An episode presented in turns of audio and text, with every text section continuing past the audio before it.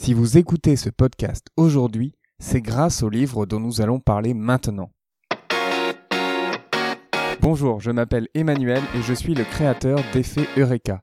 Avec Effet Eureka, surmontez vos doutes et vos craintes et ayez le courage d'oser et l'énergie pour vous dépasser.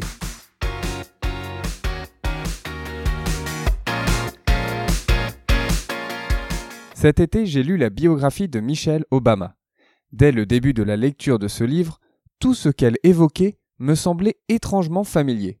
J'avais l'impression de bien la connaître, de bien la comprendre.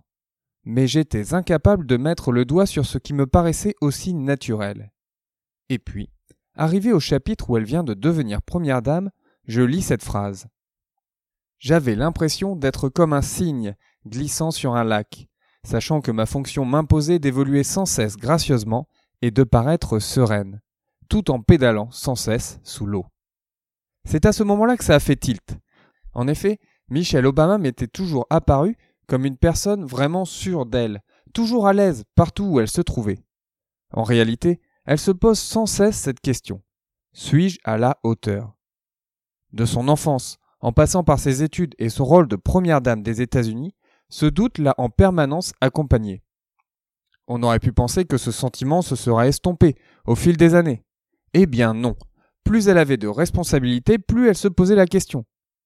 Si je me suis senti si proche d'elle, c'est parce que moi aussi, je me retrouvais dans la manière dont elle parlait de ses doutes. Néanmoins, ces interrogations permanentes ne semblent pas la paralyser, ni la freiner. Au contraire, elles sont souvent à la base de sa capacité et de son courage à oser de nouvelles aventures. Prenons un exemple. Devenue avocate après de brillantes études, Michelle Obama aurait pu rester dans son cabinet une grande partie, voire toute sa vie professionnelle. Mais elle s'interroge rapidement sur son avenir. Je cite. Je réfléchissais à ce que je pourrais faire. Je passais en revue mes compétences. Est-ce que je voulais être enseignante? Me faire embaucher dans une administration universitaire? Mettre en place une sorte de programme post-scolaire, une variante professionnalisée de ce que j'avais fait pour Chernsey à Princeton? L'idée de travailler pour une fondation ou une association me tentait, comme celle d'aider des enfants défavorisés. Je me demandais comment trouver un emploi qui me satisferait intellectuellement, tout en me laissant le temps de faire du bénévolat, de m'intéresser à l'art ou d'avoir des enfants. Ce que je voulais dans le fond, c'était une vie. Je voulais être en adéquation avec moi-même.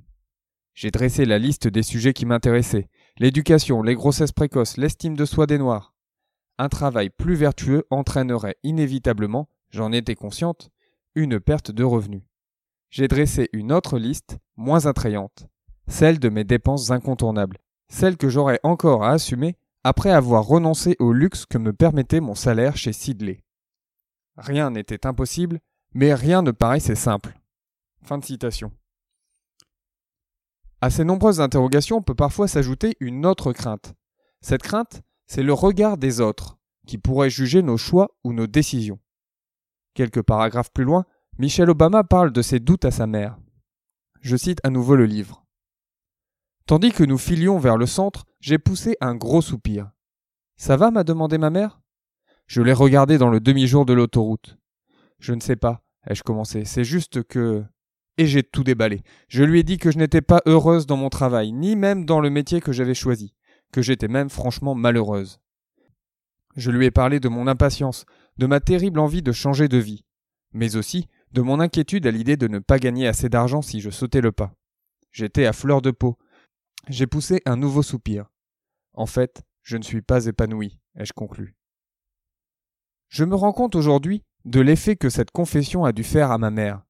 Elle exerçait alors pour la neuvième année consécutive un boulot qu'elle avait pris essentiellement pour pouvoir contribuer à financer mes études supérieures, après avoir passé des années à ne pas exercer d'emploi, pour avoir le temps de me coudre des vêtements pour l'école, de préparer mes repas, de laver le linge de mon père qui, pour faire vivre notre famille, passait huit heures par jour à surveiller les jauges d'une chaudière. Ma mère, qui venait de faire une heure de voiture pour venir me chercher à l'aéroport, qui me permettait d'occuper gratuitement le premier étage de sa maison et devrait se lever à l'aube le lendemain pour aider mon père à se préparer pour aller travailler, n'était certainement pas disposé à prêter une oreille compatissante à mes angoisses existentielles. Mon désir d'épanouissement devait lui apparaître comme un souci de riche. Je doute que mes parents, pendant leurs trente années de vie conjugale, aient abordé ce sujet ne fût-ce qu'une fois. Fin de citation. Finalement, Michelle Obama sautera bien le pas. Elle quittera son cabinet d'avocat pour travailler dans une association, puis à la mairie et à l'université de Chicago, avant de devenir première dame. Si ce livre est à l'origine de ce podcast, c'est qu'il m'a donné envie de comprendre comment nous surmontons nos doutes pour avoir le courage d'oser et de persévérer même dans les moments difficiles. Je vous donne rendez-vous demain pour le troisième épisode d'Effet Eureka. D'ici là, prenez soin de vous et de ceux qui vous entourent.